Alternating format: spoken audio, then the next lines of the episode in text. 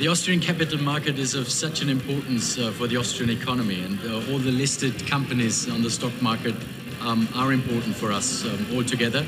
And it's all about transformation, it's all about innovation uh, at the moment, and those listed companies play such an important role all together. Thank you very much for everyone who did such a great work.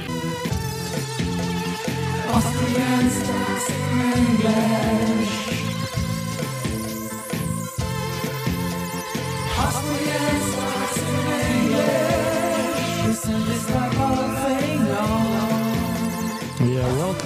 Austrian stocks in English presented by Palfinger. The English spoken weekly summary for the Austrian stock market, positioned every Sunday in the mostly German language podcast Audio CD in the podcasts Wiener Börse, Sport, Musik und mehr. My name is Christian and I will be later on joined by the absolutely smart Alison. At the beginning of this episode, we heard Magnus Brunner, head of Austrian Finance Ministry, with his speech at the Vienna Stock Exchange Award 2023. And now to week 23. The following script is based on our 21st Austria Weekly, and week 23 was a good week for ATX TR, which gained 1.66% to 6,945 points. The best performers came from the second row. Kapsch TrafficCom, Warimpex, and Frequentis. News came from CA Immo, EVN, S Immo, voestalpine, SBO, AT&S, EPH, and CA Immo. And these news are spoken now by the absolutely smart. Thank you, Christian, for calling me absolutely smart. And these were the news of week 23. Monday, CA Immo. CA Immo has closed the sale of the Serbian office complex Belgrade Office Park to a domestic investor. With two buildings and an underground car park, the complex comprises approximately 27,200 SQM of total lettable space. The building, which is located close to the city center, was 97% let as of April 30, 2023, with annualized gross rental income of around 4.4 million euros. Keegan Viscius, CIO of CA Immo, with this sale, we are reducing our exposure to the non-core market of Belgrade and rotating our portfolio exposure to high-quality, modern office properties in our core markets. CA Immo, weekly performance, minus 0.75%. EVN, the European Investment Bank, EIB, has agreed to support EVN AG's investments in wind farms with an overall capacity of 103 MW,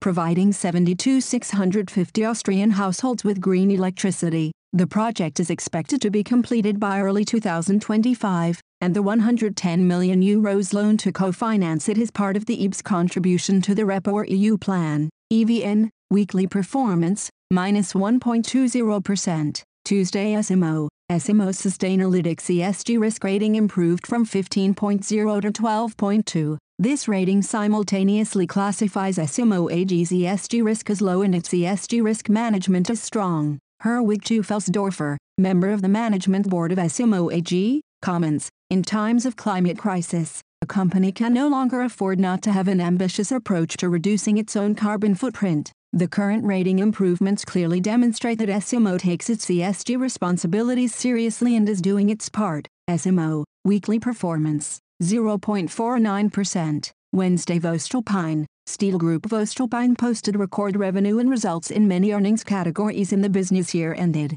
Revenue rose by a further 22.1% to 18.2 billion euros. The operating result, EBITDA, grew by 11.1% to 2.5 billion euros. Profit before tax was 1.5 billion euros, previous year, 1.4 billion euros. Profit after tax fell by 11.4% to 1.2 billion euros. The comparative figure of 1.3 billion euros for the previous year included a positive valuation of 257 million euros resulting from the sale of the HBI plant in Texas, USA, subject to approval by the annual general meeting of Voestalpine AG on July 5, 2023. A dividend of 1 euro and 50 cents per share, last year 1, 2 euro will be paid to the company's shareholders Voestalpine, weekly performance, 7.06%. SBO, the Supervisory Board of Schoeller Bleckmann Oilfield Equipment AG, SBO, listed on the ATX of the Vienna Stock Exchange, has passed a resolution on the company's designated executive board team as of January 1, 2024. At the beginning of the year, CEO Gerald Grohmann had announced after 22 years in the position that he would not renew his contract that runs until the end of the year. As of January 2024, Klaus Mader, currently Chief Financial Officer, CFO of SBO, will assume the position of Chief Executive Officer, CEO, and CFO in combination. Campbell McPherson, currently head of SBO's Advanced Manufacturing and Services, AMS division, will be promoted to the executive board and become Chief Operating Officer, COO of the company. SBO, weekly performance, minus 4.00%. Thursday AT&S, the European Commission has approved the important important project of common European interest, IPCEI, to support research, innovation and the first industrial deployment of microelectronics and communication technologies along the value chain. 68 projects from 56 companies are involved in the IPCEI.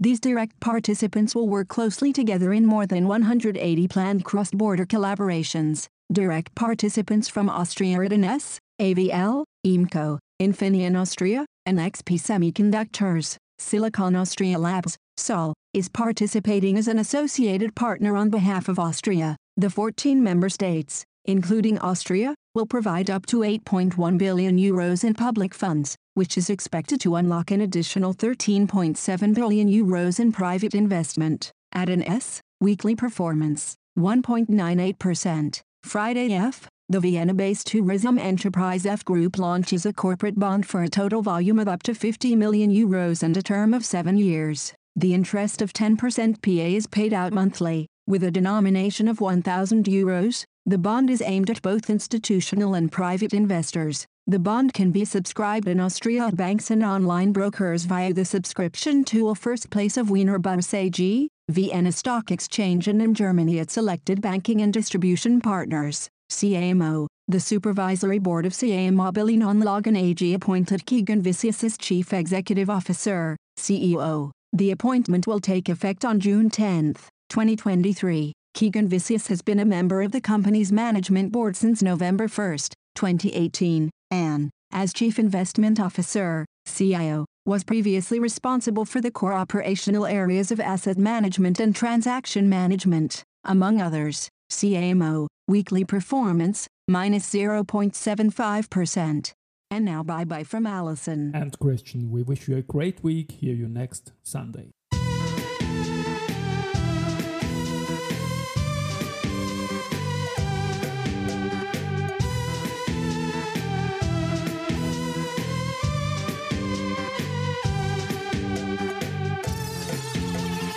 Austrian stars English.